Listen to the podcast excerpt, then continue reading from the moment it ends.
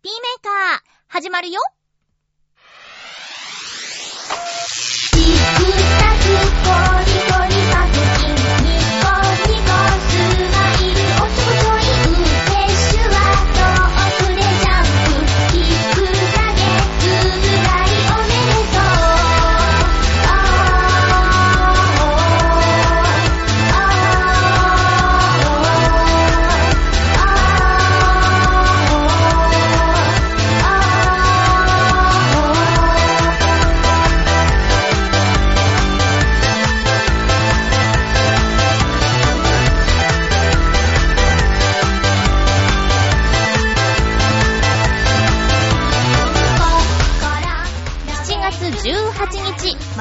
ハッピーメーカー。この番組は、ハッピーな時間を一緒に過ごしましょうというコンセプトのもと、ちょわへよ .com のサポートでお届けしております。予定通りですね、ずいぶん早い収録となりますが、今回もお便りたくさんいただいているのでご紹介しながら1時間よろしくお願いします。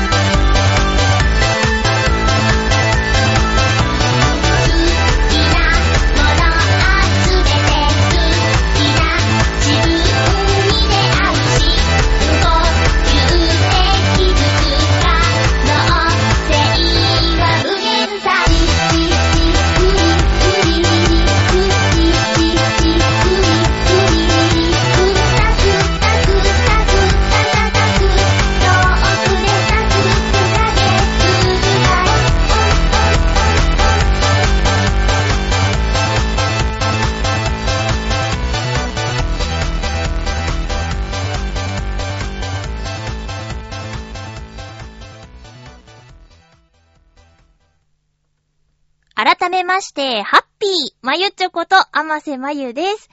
収録しているのは予定通り14日金曜日の夕方です。いつも月曜日に収録しているので、金土日、月、まあ、3日ぐらい早いっていう感じなんですけども、あの皆さんね、予告した通り早めにお便りをいただいていたというのもあって、えー、予告通りの収録にしました。まずは、お便りを一通ご紹介しますね。ハッピーネーム水なぎさんからです。ありがとうございます。まゆちょハッピー、水なぎです。ありがとうございます。ハッピー？あ、なんか変だったな、今。え、先週の放送で気になることがあったので、ちょっとだけツッコミのメールです。銀座シックスに入っている京都の抹茶屋さんの店名ですが、まゆちょは中村藤吉本店と読まれていましたが、正しくは中村東吉本店です。ああ、すいません。ごめんなさい。えー、中村東吉本店さんです。公式サイトもあるみたいなのでご覧くださいね。この中村東吉本店は、一番の人、一番の定番メニューは抹茶ゼリーと茶そばですが、宇治の本店を含め、各店舗でしか食べられない限定メニューがあります。京都の支店での限定メニューは、マルトパフェ。パフェを店内で食べて抹茶ゼリーをお土産で購入するというのが賢い方法かも。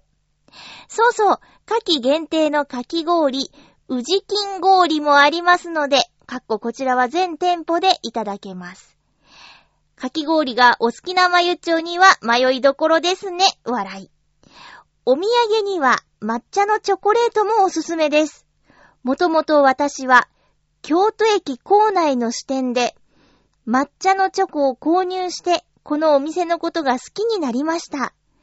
あともう一つ、あっけしはあっけしで間違いありません。ありがとうございます。ではでは、え、ご指摘メールありがとうございます。すいません。もう、ね、調べずにそのまま読んでしまいましたが、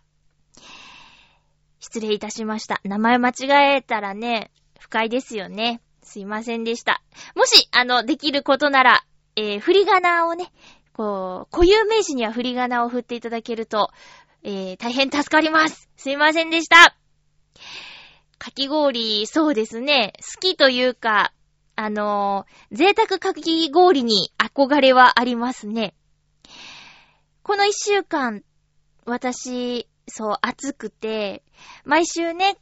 遊びに行くお友達、まあ、親友ですね、親友がいるんですけど、その子とね、こう、夏の間どうしようかなと。毎回映画に行くのもちょっとね、まあ、いいんですけど、ちょっとね、と思って、提案したのが巨大ショッピングモールに行くことだったんですよ。で、以前、あの、そこにしかない商品を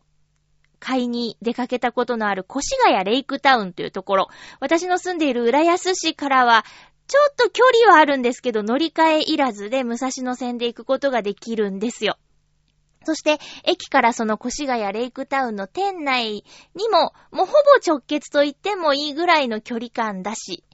えー、と、広くて、まあ、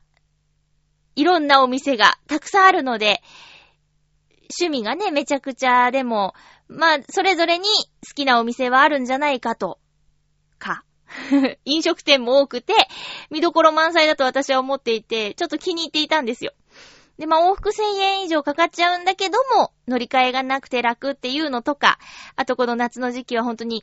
過ごしやすい場所。で、広い店内なんですが、ベンチとか、そういったところ、休憩スペースもたくさんあったので、いいなぁと思って、そこを提案したところ、とても楽しく過ごしたんですが、帰りの時間帯にですね、館内放送が入って、ただいま、武蔵野線全線運転ストップしております。ということで、まあ、ちょっと事故があったようで、電車が止まってしまいました。で、武蔵野線、越谷レイクタウン駅というのが最寄り駅なんですけど、どうしても武蔵野線を使わないと我が町浦安に帰ってくることができないんですね。ただ、まあ、他の方法はないかと、えー、インフォメーションに聞いたところ、ございませんということで、まあ、タクシーでね、他の駅に行く方法しかないということだったので、うん、これはもう待機するしかないなといった時に、ちょっとこう歩いてて気になっていた、 ICE MONSTER っていうね、台湾発祥のお店に行きました。これね、表参道にも確かあったと思うんですけど、えー、表参道でその店を通ってた際、店の近くを通った際には、ものすごい大行列だったんですよね。去年か一昨年の夏。去年だったかな。で、わーって、いや、それだけね、この暑い中並んで食べるかき氷はうまいだろうよと。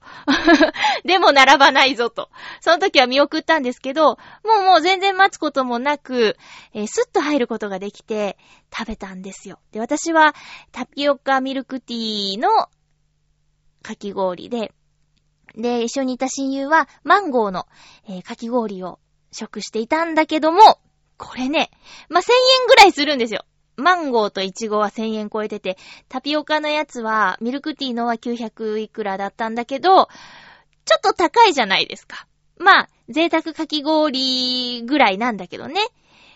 でも、すっごく美味しかった。これはね、人気出るのわかるし、あの、並んででも食べたい気持ちわかるわっていうぐらいの、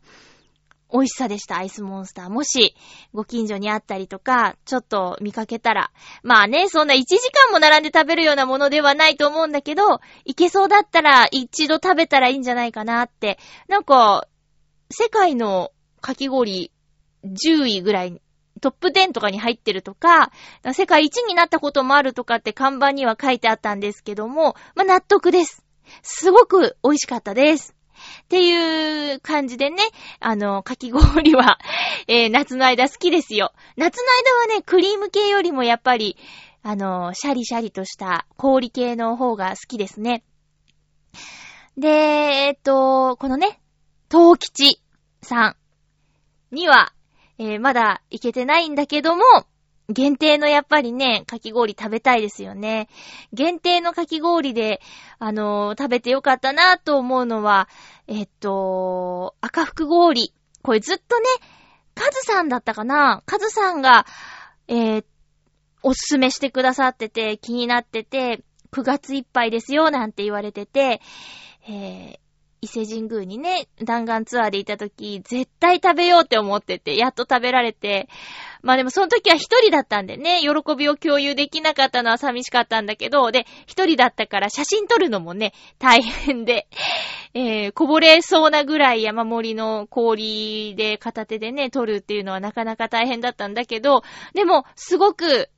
それも美味しくて、あー食べたいな、かき氷。そういえば去年うち、電動の割と、そうですね、細かいかき氷が作れる、歯の調整機能がついてるかき氷機買ったけど、そろそろ動かそうかな。動かした方がいいですね。ただ本当にあの目の細かい氷の設定にすると、なかなか器の中に氷がたまらないっていうのが、ちょっとね、残念なところなんですけども、でもせっかくあるからね、えー、使っていこうかなと思います。あとは、あの、シロップ。赤とか、あ、いちごの赤とか、メロンの緑、レモン黄色、ブルーハワイ青、みぞれ白、まあ、宇治抹茶、緑とかぐらいまではスーパーでも買えるんですけど、そうじゃない露店で売ってるような、もっといろんな色、ダークチェリーとかなんか、あるじゃないですか、最近マンゴーとかね、それこそ。それをね、私がたまに行く、パッケージプラザっていうその、なんて言うんですかね。文房具屋さんなんだけど、業務用品みたいな感じで、例えば、じゃあ CD を売ろうかなって思った時に、あの、袋に入れようっていう場合に、そこに買いに行ったりとか、メッセージカードとか、そういうちょ、ちょっと大量に必要っていう時には、えパッケージプラザにお邪魔するんだけど、そこにね、夏の屋台グッズみたいなの売ってて、で、業務用なんですよ。で、そこにいろんな種類のかき氷の味のね、シロップが置いてあって、これね、大きいから使い切れないやーって思って手が出ないんだけど、それのちっちゃいサイズ売ってくれてたら、これ食べてみたい、あれ食べてみたいっていうのはね、何個かあったんですけどね。あの、子供会とか、小学校の盆踊り大会とかの時に、不敬さんが買っていくんですかね。業務用、売ってますよ、パッケージプラザ。えー、火災の方にもあったかな私が行ったのは南行徳の方なんですけど、面白いですよ。パッケージプラザおすすめです。てな感じで、コーナー行きますか。ハッピートーク前回のハッピートークの振り部分でお話ししたのは夏野菜。夏野菜についてのお便りいただいております。ありがとうございます。ご紹介していきましょう。まだね、ちょっとこの、えー、感じでやり始めたばっかりなので、いい感じにいけるかどうか、ちょっとわからないのですが、やってみましょう。夏野菜についてのお便りをいただいているのは、えー、ハッピーネーム、七星さん、ありがとうございます。まゆっちょハッピー、ハッピー？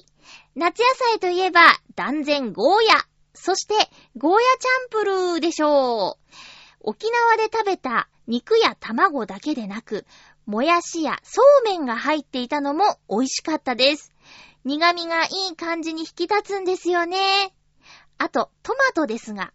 私の父が作ってるオリーブオイルとニンニクを混ぜた特製オイルで食べてますが、なかなかいけます。トマトの甘みが増しますね。野菜は食べ方で美味しくなるなぁと思う七星でしたということです。ありがとうございます。沖縄で本場のゴーヤチャンプルーを食べたんですね。苦味がいい感じに引き立つってそう、そのね、絶妙のバランスで出してくれるお店と、おっとどうしたこれ苦いだけやんっていうね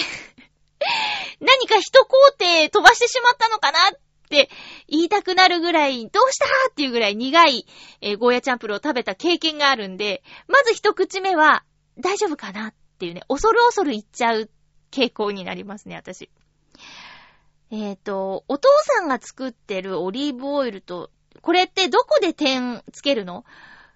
トマトですが、私の父が作っているオリーブオイルと、ニンニクを混ぜたっていうと、お父さんがオリーブオイル作ってるっていうことになるよね。でも、私の父が作ってるオリーブオイルとニンニクを混ぜた特製オイルで食べてますだと、お父さんが特製オイルを作ってるってことになるよね。どっち？なんかオリーブオイル作ってるになるとすごいなってなるよね。そのオリーブオイル自体を作ってるってことになるから。でも、その売ってるオリーブオイルとニンニクを混ぜたんだったら私にもできるかなっていう風になるよね。え、どっちなんだろう？点とかね、ここで切りますよみたいなのがないからね、どっちにも取れるメールだなと思って日本語って面白いね。って思いました。そうですよね。ドレッシングもさ、やっぱりなんだかんだ言って、ちょっといいやつは美味しいもんね。だから、ケチケチしてさ、こう、これからしばらくお付き合いをするドレッシングに対してね、こう妥協すると、長いことその味で食べなきゃいけないけど、ちょっと高くても、ちょっと高いって言っても100円も違わないと思うんですけどね。えー、ちょっと高くても、これって思ったものを選べば、それからしばらくのサラダライフがね、素敵になるじゃないですか。なんか、子供の頃の記憶だと、うちね、ドレッシングって家で作ってたんだよね。マヨネーズも。なんかね、作ってたのを覚えてる、しばらくはね。うん。だから作っちゃえばいいのかなただまあ一人分とかね、少ない量になると、その保存っていうんじゃちょっとね、保存量とかも入れてない状態だからすぐ悪くなっちゃいそうだし、適正な量を、適量手作りってちょっと難しいよね。4人家族とかさ、そういう時だったらなんか、ね、たくさん作ってもすぐなくなっちゃうかもしんないけどさ。いやー、七星さんありがとうございます。こう、食べ物の話してるとお腹空いてきちゃいますね。続きましては、テーマにいただいているのが、ハッピーネーム、ブルーニさん、ありがとうございます。まゆっちょハッピー、ハッピー？今週のテーマ、夏野菜。昨年から家では、夏の暑さ対策でグリーンカーテンを始めたんです。おー。今年も初心者には簡単な朝顔とゴーヤーの苗を買って、プランターに植え替え、ネットを張りました。ネットを張りました。今は腰のあたりくらいまでツルが伸びてきましたよ。夏野菜ゴーヤー。昨年はうまくできず、ちっちゃな実が一つなっただけで食べることはできませんでした。今年こそはと、しっかり手入れしていますが、はてさて。でも、黄色い花が一つ、今朝咲きましたよ。実がなって早く食べられる日が来ないかなと楽しみながら育てています。ということで、ブルーニさんありがとうございます。グリーンカーテンね、あの、テレビで見たことあります。こう、窓のところにね、こう、鶴を這わせて、天然の日陰を作ろうぜっていうやつですよね。素敵ですね。それが、こう、野菜、まあ、お花もね、綺麗だけど、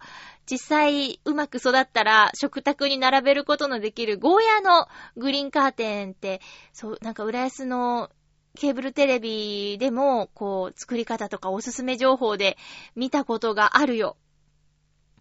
今年はうまく成長するといいですね。土とかは、どうしてるんだろうね。その、野菜が育ちやすいよ、なんていう土を、こう、ホームセンターとかで買って、プランターに入れてとかってやってるのかなそれとも、庭にある土をプランターに入れてとかやってんのかなまあ、それだったにしても、去年のね、土をちょっと混ぜてたりしたら、もしかしたらね、あの、育ちが良くなってるかもしれないですよね。うまくできたらまた教えてください。こう、ペットは飼えないけど、植物を育ててみようかなーなんてね、ちょっと思ったことはあって、でもうちマンションだから、その庭がなくってね、えー、なのでどうしようかなって思った時に、家の中に置ける、あれ、なんて言うんだっけ、ビニールハウスじゃなくて、なんて言うの、栽培するプラスチックの容器をね、なんか調べたことあるんですよ。なんて言うんですかね？なんか光とかも当てて、うーん、育ちが早くなるよ、みたいな。ちょっと添え物にパセリとか、シソとか、バジルとか、そんなのをね、乗せられるように。まあ、人参とかじゃがいもとかは無理なんだけど、そういうちょっとした葉物、葉野菜を、あの、育てて、ちょいと乗せるにはいいかななんて。で、育てる喜びとかもあるかなって思ったんだけど、ちょっとやっぱね、お高かったかな。うん、だから諦めちゃったんですよ。あと、それ用の種を買わなきゃいけないとか、いろいろ制約があって、うん、でもちょっともう一回調べてみようかな。あの頃より値段が下がってるかもしれないし。ね、部屋の中にグリーンがあるといいですよね。今んとこうち、あの、増加が 増加とあと、ドライフラワーが、あの、あったりするので、生命力っていう感じではないですね。ブルーニさんありがとうございます。続きましては、ハッピーネーム、フクロウのキスさん、ありがとうございます。まゆちょさん皆様、ハッピー、ハッピー。今回のテーマ、夏野菜について。私の場合、夏にスイカは外せません。よく冷やしたスイカは夏の楽しみの一つですね。ただ、一人暮らしなので、一人暮らしではなかなか手が出せず、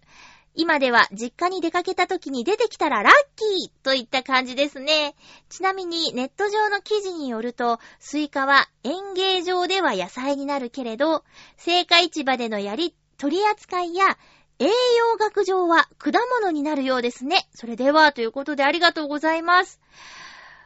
栄養学上で果物って面白いね。まあ、どうしてもイメージは果物。なんか、食事の途中に出てくるというよりは、食後に食べるっていう印象の方が強いから、デザート、果物っていう感じがスイカにはあるんだけど、私が聞いたことのある果物と野菜の見分け方っていうのがね、気になるのが果物で、地面にあるのが、まあ、土から出てくるのが、なんていうの、野菜っていう風に見たことあるよ。そういう意味じゃ、イチゴは野菜なのかなとかね。ねえ。それ、どうでしょうか？皆さんどうですか？聞いたことある？そういうの。うん。私は、なんかそういう風に覚えて出て聞いたことがあって、だからスイカは野菜なんだよって。うん。メロンは木か。メロン。メロンは木か。あれ？まなんかあの、ほら、丸のところに、こう、T 字にね、枝がついてるやつあるけど、なんか枝だから木なのかな？あれ？ま、バナナもね、木になってるよね。逆さにもにょもにょんってね。面白いね。ま、でも何でもいいんじゃない？美味しければ。うん。スイカといえばね、私あの、こないだ行った越谷レイクタウンで、まあ、本当に広い店内だから歩き疲れてさ、ちょっと、あの、飲み物でも飲もうかって友達と話してたらね、その子がね、あーって言って、なんか、フレッシュフルーツジュースのお店の前で、あーって言って、スイカのフレッシュジュースがあるよって。で、その人ね、あの、マレーシアに仕事で行った時に、マレーシアで飲んだスイカのフレッシュジュースが忘れられなかったのって。で、日本のそのフレッシュジュースのお店でもあるかなーってちょいちょいって見たりしてた時期があったみたいなんだけど、ああ、あったって言って。で、買って飲んだんです。すごいおすすめって言われてね、飲んだら、すっごいもうこれね、また飲みたいっていうぐらい美味しくて、で、その時は L サイズを頼んだんですけど、500円。割引で500円だったの。でもまあ、通常600円ぐらいするみたいなんだけど、マレーシアで飲んだ、そのスイカのジュースとすごく味が近かったなって、もうこんな感じだったって言って。でも、値段がね、全然違うわって言ってたんだけど、そうかって。だから、あれ美味しかったから、その、ジューサーえー、ミキサー。で、いときね、スムージーがすごく流行った時に、バイタミックスっていうね、機械、バイタミックス社製の、その、えー、ジューサーがね、流行ったんですよ。まあ、高い、7万円ぐらいするんだけど、でもそれがね、種をも粉砕する、口当たり滑らかなジュースができるっていうんで、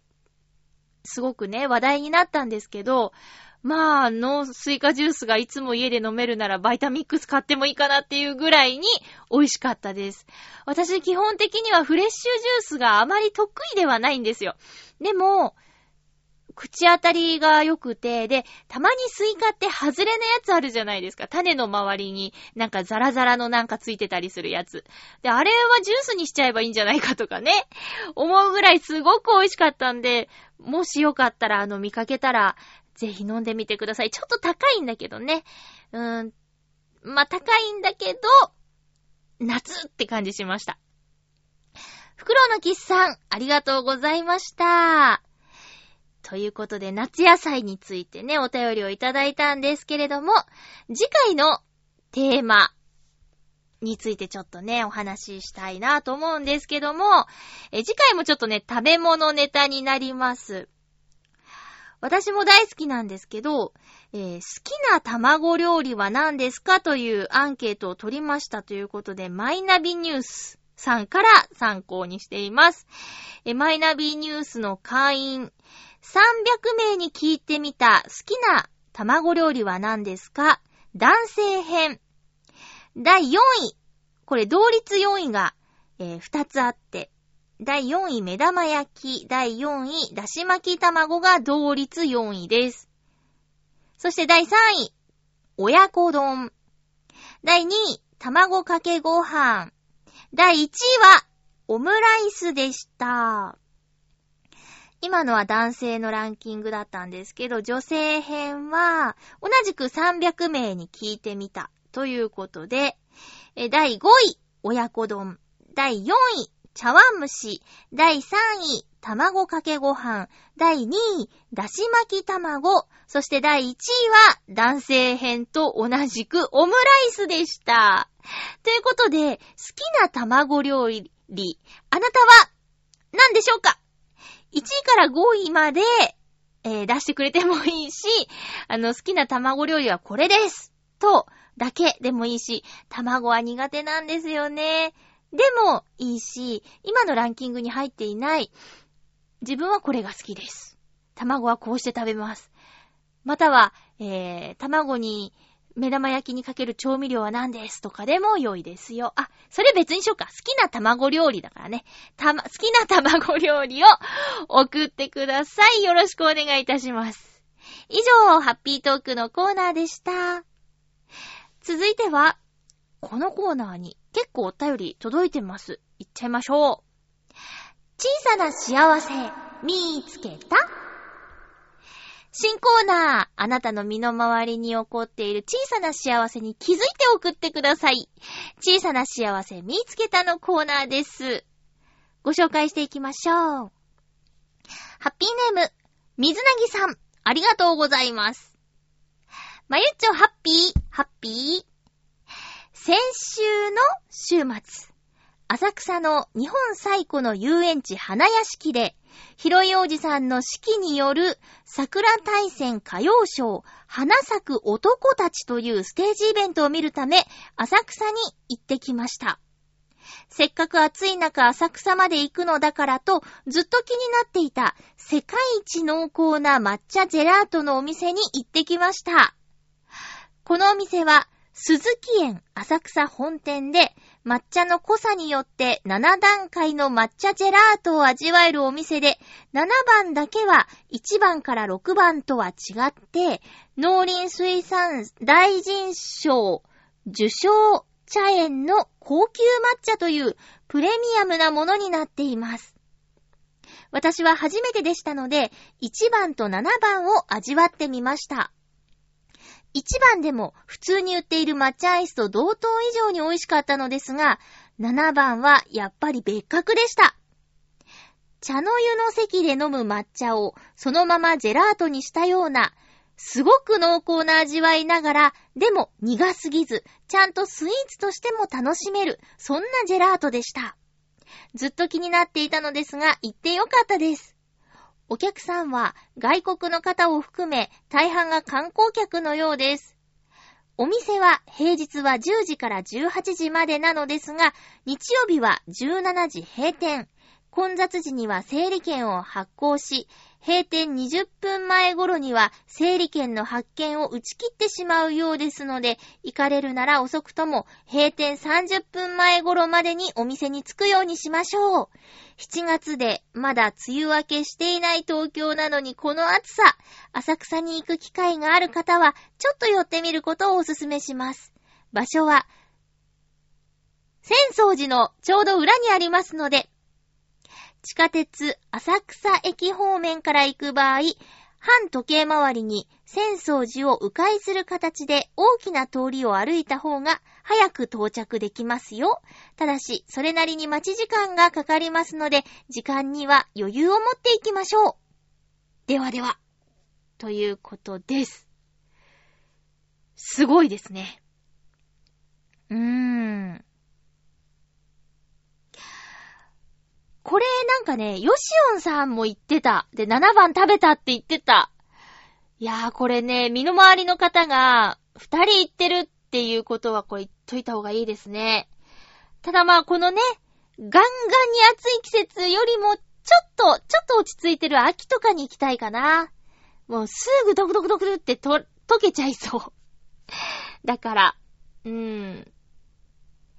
へえ、そうか、すごい。写真も添付して送ってくれたんですけど、も、この緑は、鮮やか、もう、濃さが伝わってくる。すごいですね。食べてみたい。ありがとうございます。続きましては、ハッピーネーム、七星さん、ありがとうございます。まゆちょハッピー、ハッピー。今回、また、テーブルトーク RPG みたいなものに参加することになりました。ただ違うのは、主催者は、現役のゲームデザイナー兼小説家の方がしているものです。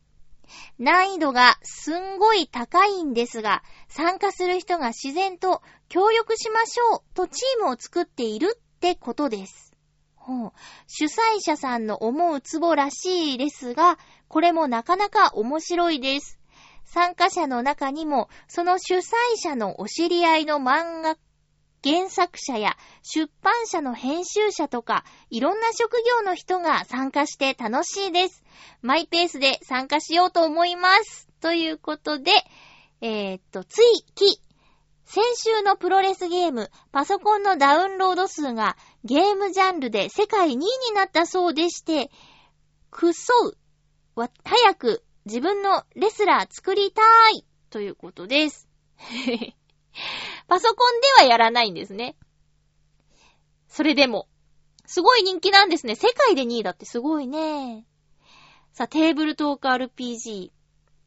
新しい、えー、のに参加するっていうね。まあなんか、これテーブルトーク RPG は結局ね、あの何度か話題になってるんですけど、この番組でも。一度も参加しないままになってるので、その楽しさとかにはまだ触れていないんですけど、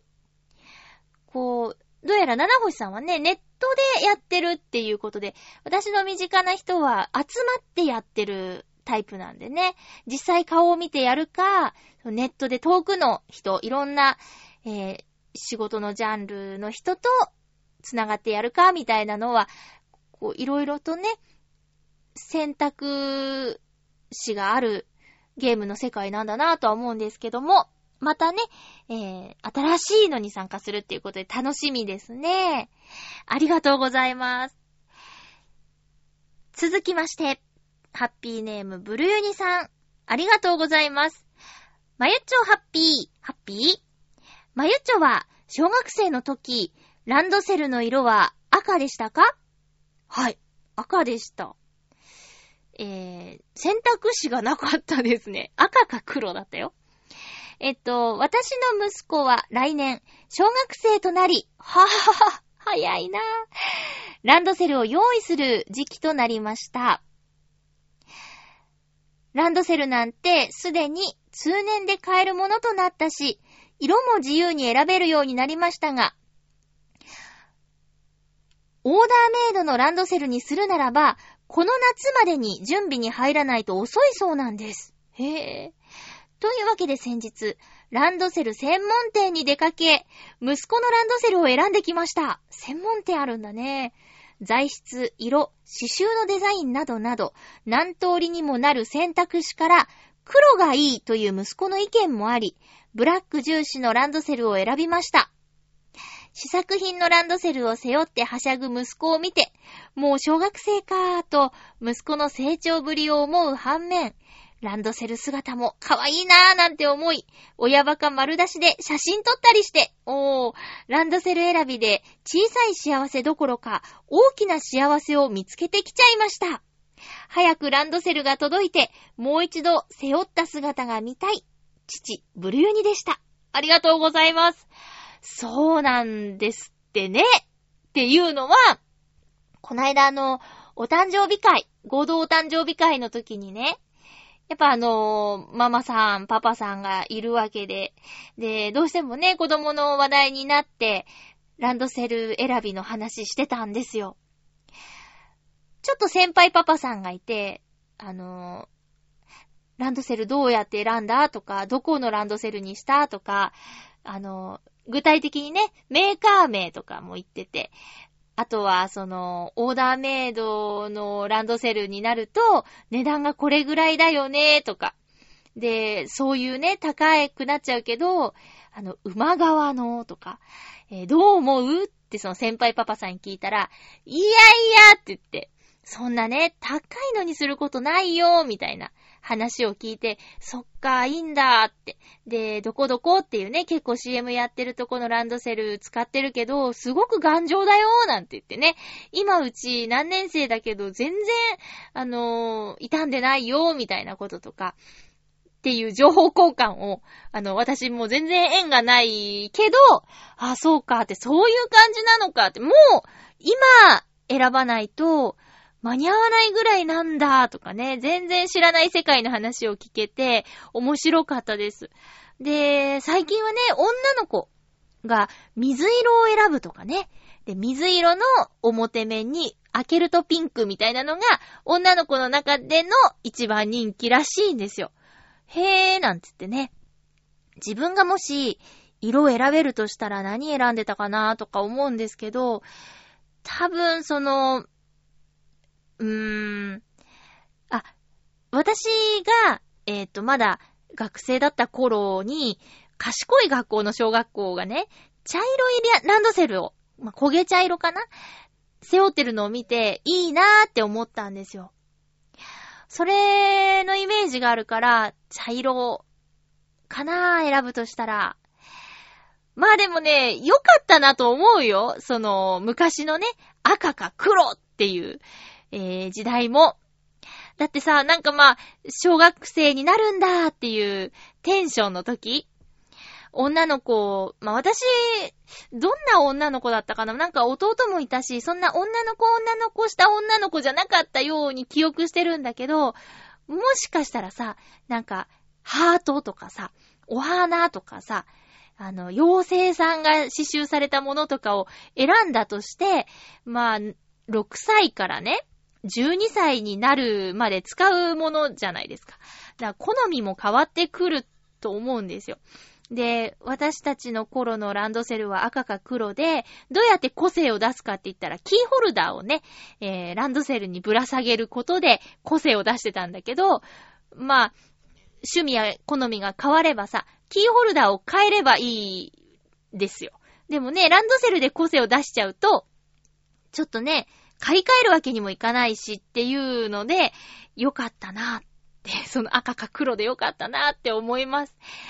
だから、あのー、ブリューニさんジュニアもね、こう、奇抜な色とかじゃなくて、黒を選んだっていうところは、なんか落ち着きがあっていいな、みたいな風に思いますよ。ね。どうなんだろうね。いや、黒はいいと思う。黒がいいと思う。うん。誘導しちゃうんだろうな、私が多分子供いたら、いやいや、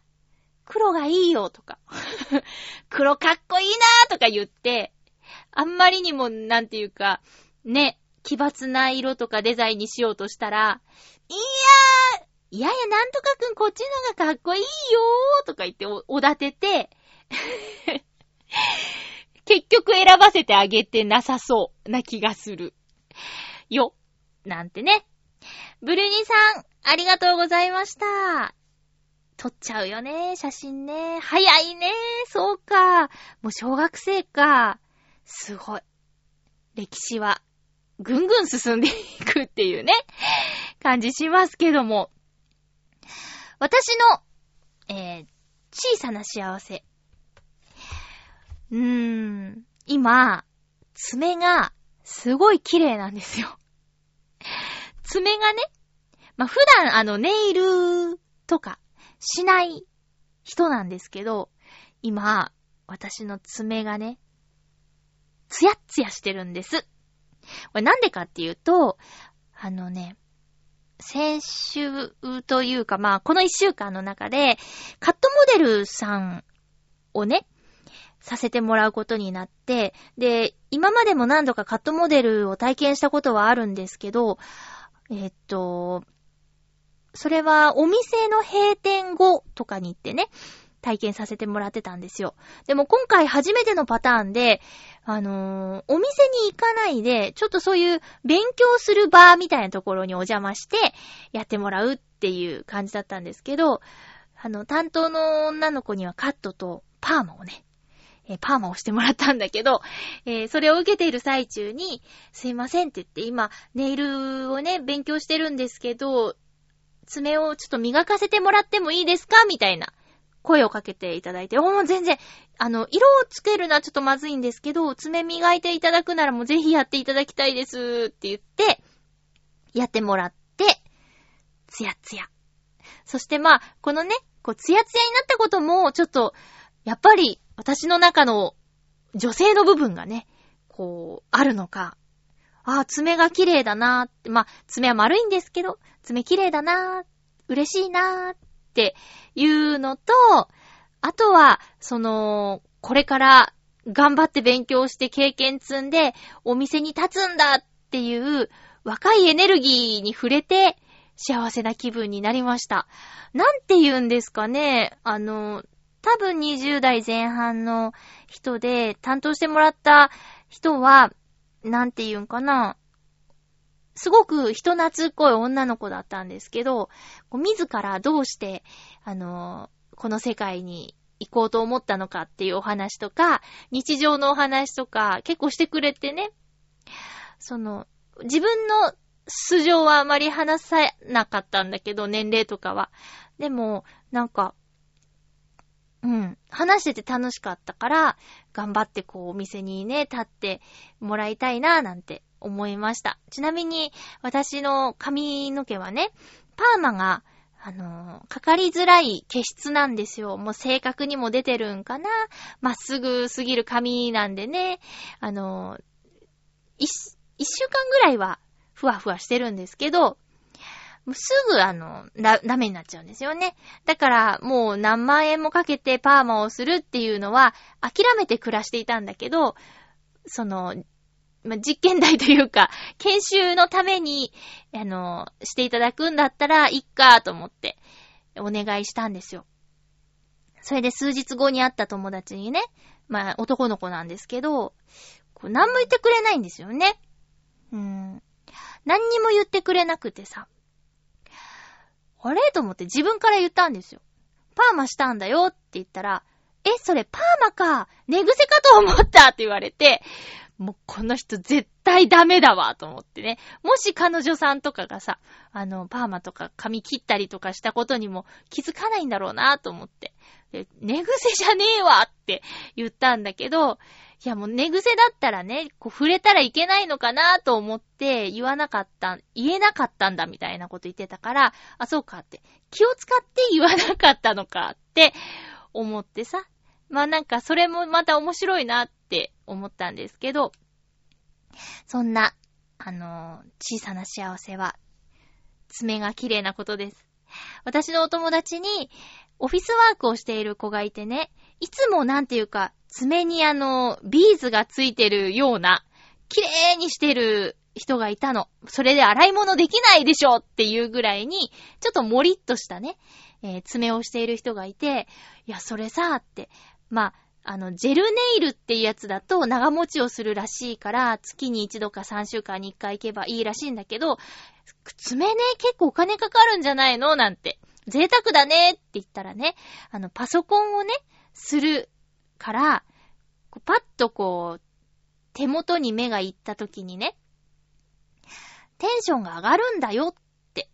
で、わーって、綺麗ってなって、よし頑張ろうってなれるんだったら安いもんだって言ってて、はーって、それ今なら、ちょっとその気持ちわかるなーなんてね、思いました。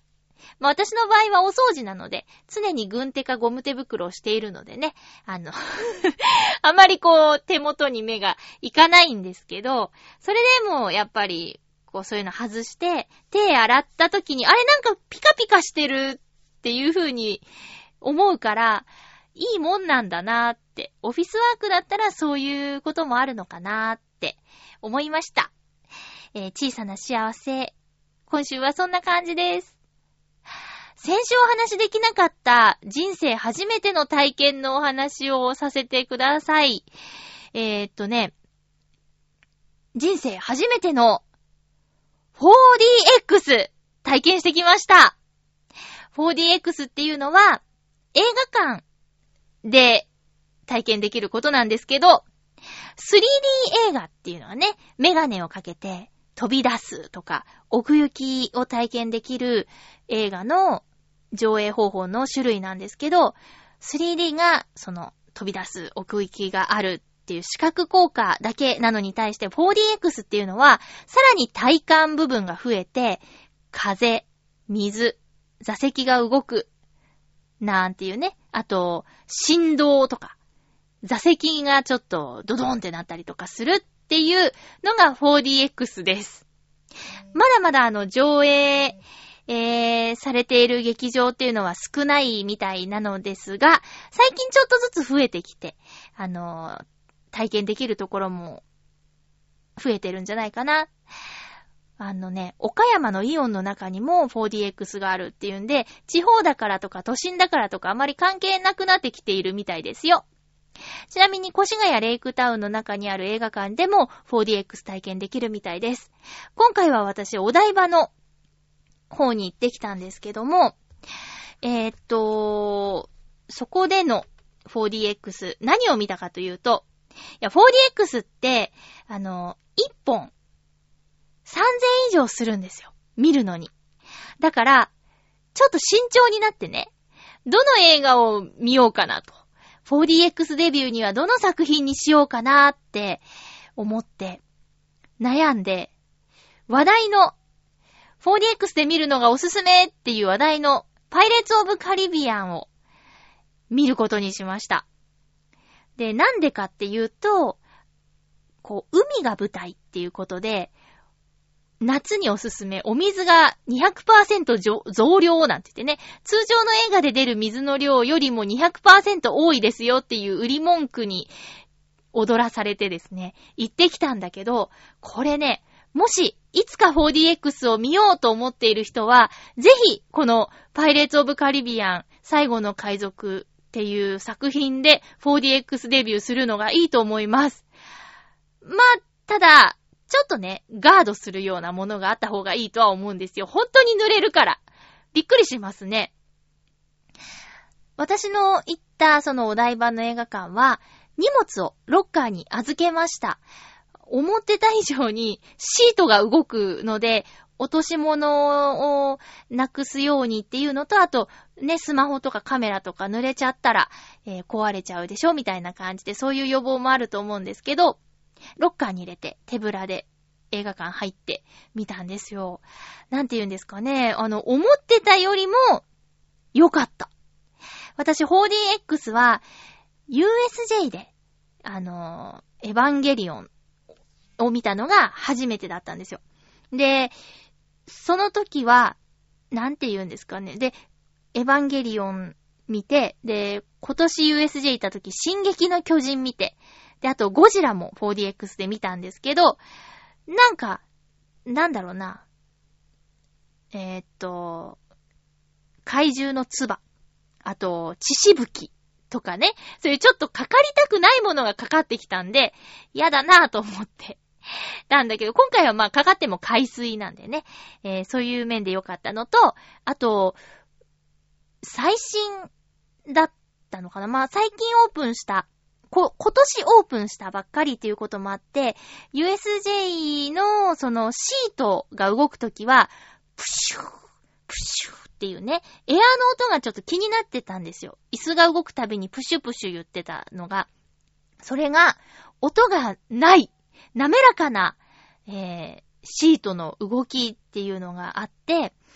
あのすごく良かったです。あとはね、なんか、びっくりした。その、戦闘シーンで、剣でね、こう、カシャンカシャーンってやって、やるところとかで、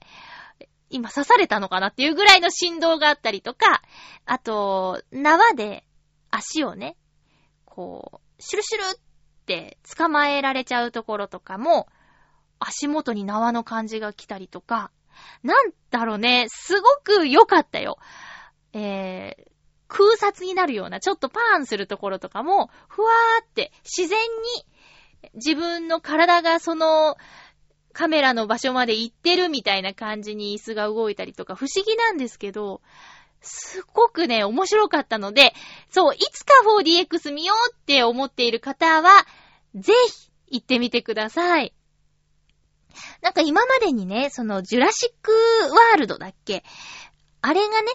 4DX で見るにはおすすめですっていうのを聞いてね、挑戦したんですよ。こう予約をね、し、していこうと思って。そしたら、まあ、行ける日のすべて、あの、売り切れてたっっていうことがあって、行きたかったけど見逃しちゃってたんですよ。でも今思えば、もしかしたらその、ジュラシックワールド行ってたらね、その恐竜のよだれ的なものが水しぶきとしてかかってたかもしれないから、ちょっとね、うわーってなってたと思うんだけど、今回、その、海水っていうことでね、えー、初めての 4DX だったら、今回ので間違いなかったかなって思いました。あとね、その立ち位置問題っていうのがあってね、えー、4DX は体感するんだけど、今そのどの役として体感しているのかっていうのが混乱しちゃう作品もあったっていうんでね、ベイマックスにすごくハマったお友達が、あの、4DX の上映も始まったから 4DX で見に行ってきたんだけど、プシューってこうなんかね、ベイマックスの背中に乗るんだっていうシーンの時に、それまではベイマックス目線の 4DX だったみたいなんだけど、なんか背中にドーンってやられたから、あ逆か、広目線の 4DX だったのに、えー、ベイマックスの背中に乗るときには背中にドーンって振動があったから、え、今私ベイマックスなのみたいな混乱するところがあったって言ってて、まあそういう意味でもね、ちょっと、あの、作品選んだ方がいいかもしれないね。そのね、ジュラシックワールドが 4DX に向いてるって話題になったのは、常にその逃げ惑うお客さんとしての体感だったから、とても良かったっていうのを聞いたんですよ。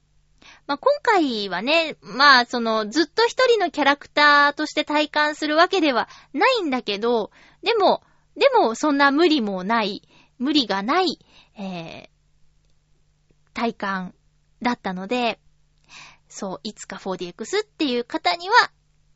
おすすめできると思います。3000円ちょっとするんだけどね、でも、その世界の中により入っていけるんだったら、いいなと。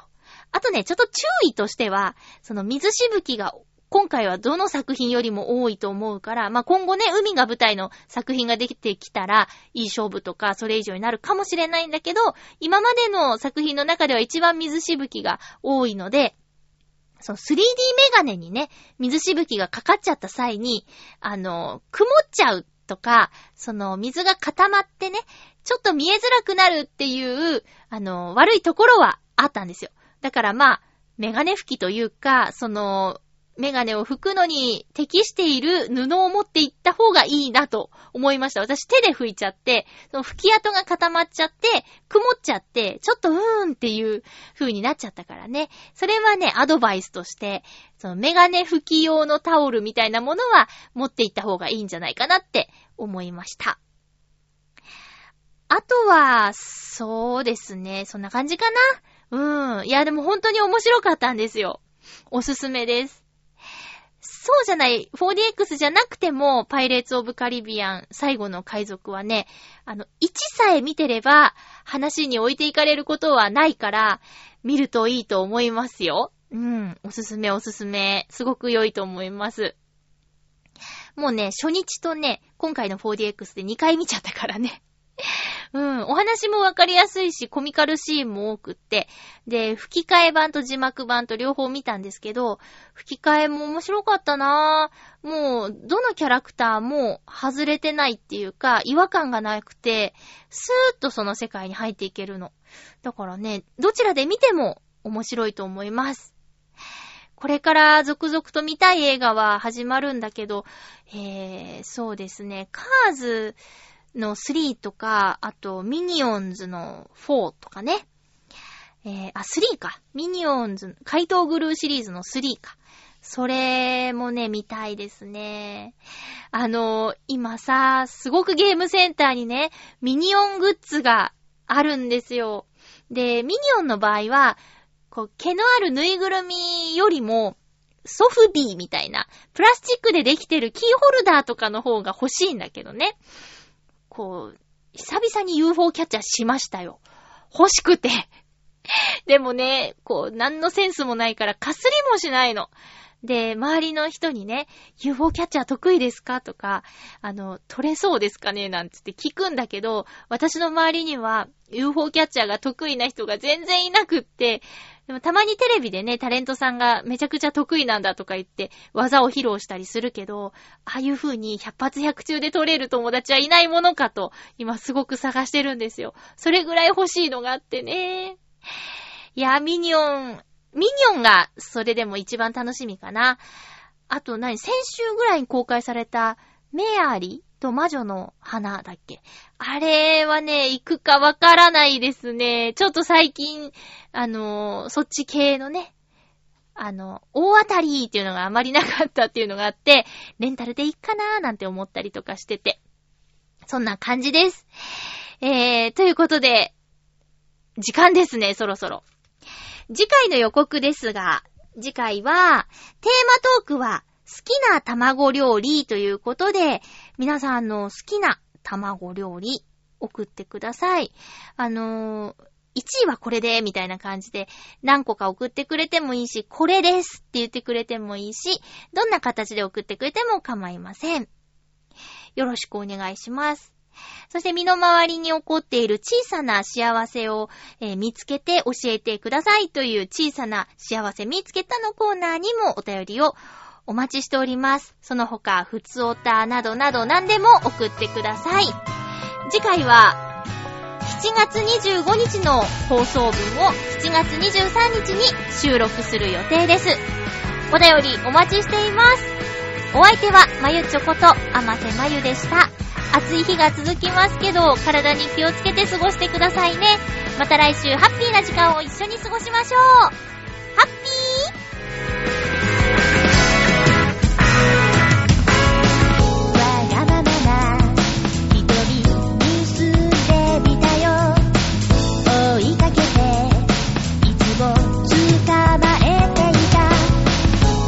した